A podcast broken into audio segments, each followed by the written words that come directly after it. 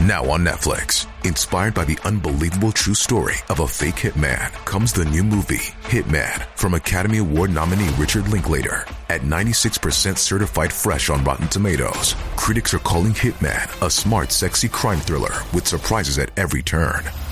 Starring Glenn Powell and Adria Arjona, Hitman. Now playing on Netflix and in select theaters. Rated R.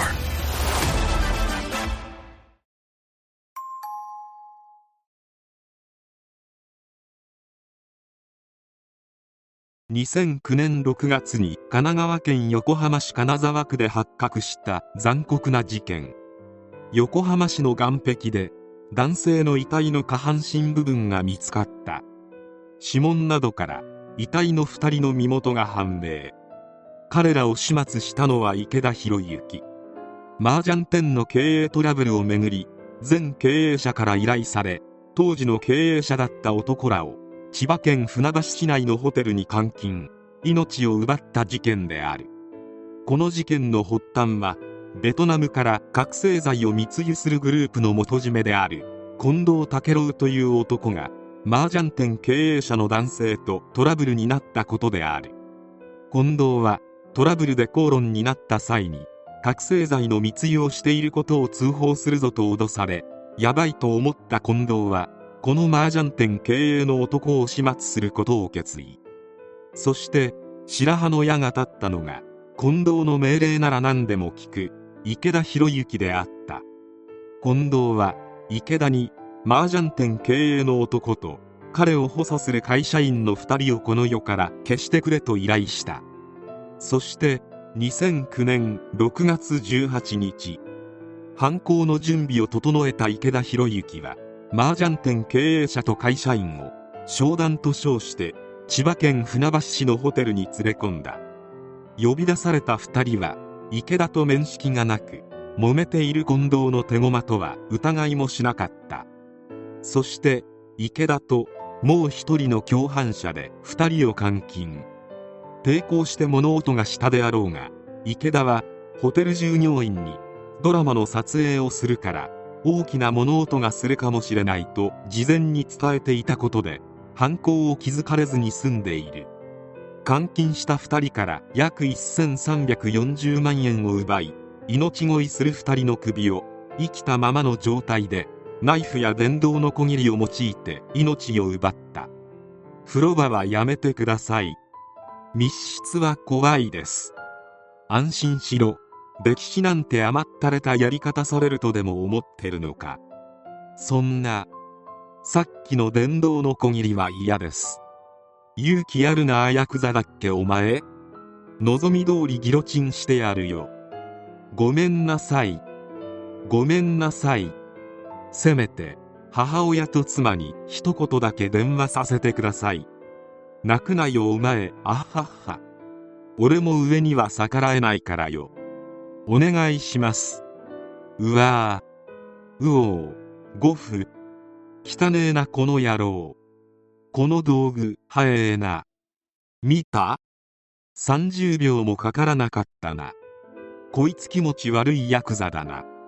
池田はもともと中学生時代は生徒会長を経験するなど明るい人柄だった。22歳の時に結婚し娘を授かっているが離婚している。養育費はしっかり払っていた。その後職を転々としているうちに暴力団も経験。その時に出会ったのが依頼主の近藤武郎である。池田のこの事件において異常ともいえる性質がいくつかある。その中でも最大の点は池田は被害者と何の因果関係もないことであろう。池田は近藤から指定した人間の命を奪うよう依頼されただけで手にかけた2人は恨みも何も面識すらない。そんな人間を生きたまま命を奪うという考えられない行為を平気でやってのけていることに池田の異常性が感じられる。そして命乞いされても全く聞く耳も持たずしかも笑いながらチェーンソーを用いる様はサイコパスという表現でも物足りない。全てが終わった後に30秒もかからなかったなという感想が出てくるあたり人の命を奪うことに何の抵抗も感じてないのであろう。切断した遺体を横浜市金沢区沖の東京湾や富士山麓に遺棄したが発見されその後逮捕された。2010年11月1日事件に関する審理の初公判が横浜地裁で開かれた。被告人は動機を私利私欲のためと述べた上で反省の態度を示したが検察側は死刑を求刑した。自らの手で男性2人の命を奪った。池田の裁判員裁判ではあまりに残虐で非人間的。議論を尽くしたが極刑で臨むことはやむを得ないとして死刑が言い渡された。裁判員裁判での死刑求刑は2例目で死刑判決確定は初めてであった。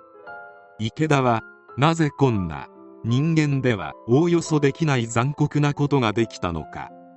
それは彼の原点ともいえる映画の影響だった。1970年代のニューヨークを舞台に実在の麻薬王を描いたアメリカ映画「アメリカン・ギャングスター」池田は東南アジアから大規模な密輸をする主人公に憧れた。池田に犯行を依頼した近藤は覚醒剤密輸をしており近藤から覚醒剤密輸に誘われた時自分は神に選ばれたと思ったという。神と崇めていたゆえこのような依頼も平然と受けたのであろう。近藤から犯行の依頼をされると自分は人の命を奪える人間とアピールし覚醒剤利権を手にするため全く面識のない2人への犯行を行ったと法廷で証言した。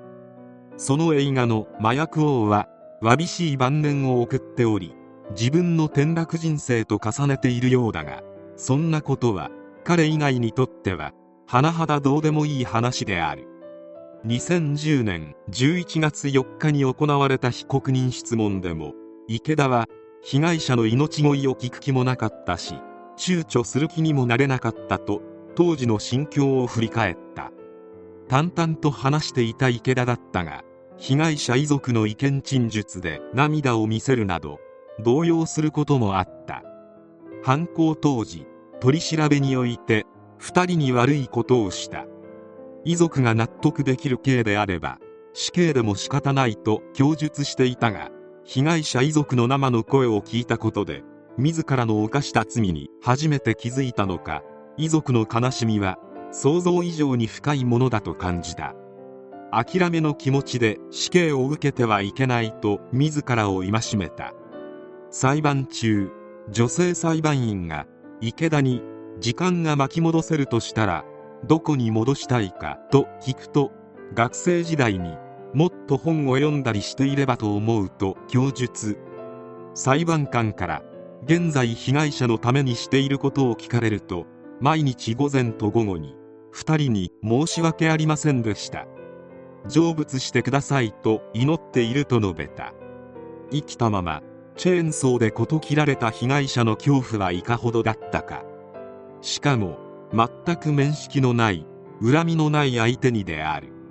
むしろ面識のない相手だからこそこのようなことができたのかもしれないが池田は現在も拘置所に収監中で刑の執行される日を待つだけの生活である。命令を下した近藤であるが国際指名手配されており現在も逃亡中である。命を奪う手段としては日本犯罪史上でもトップレベルで今後も何かと語られることもあるであろう。亡くなった2人のご冥福を祈る。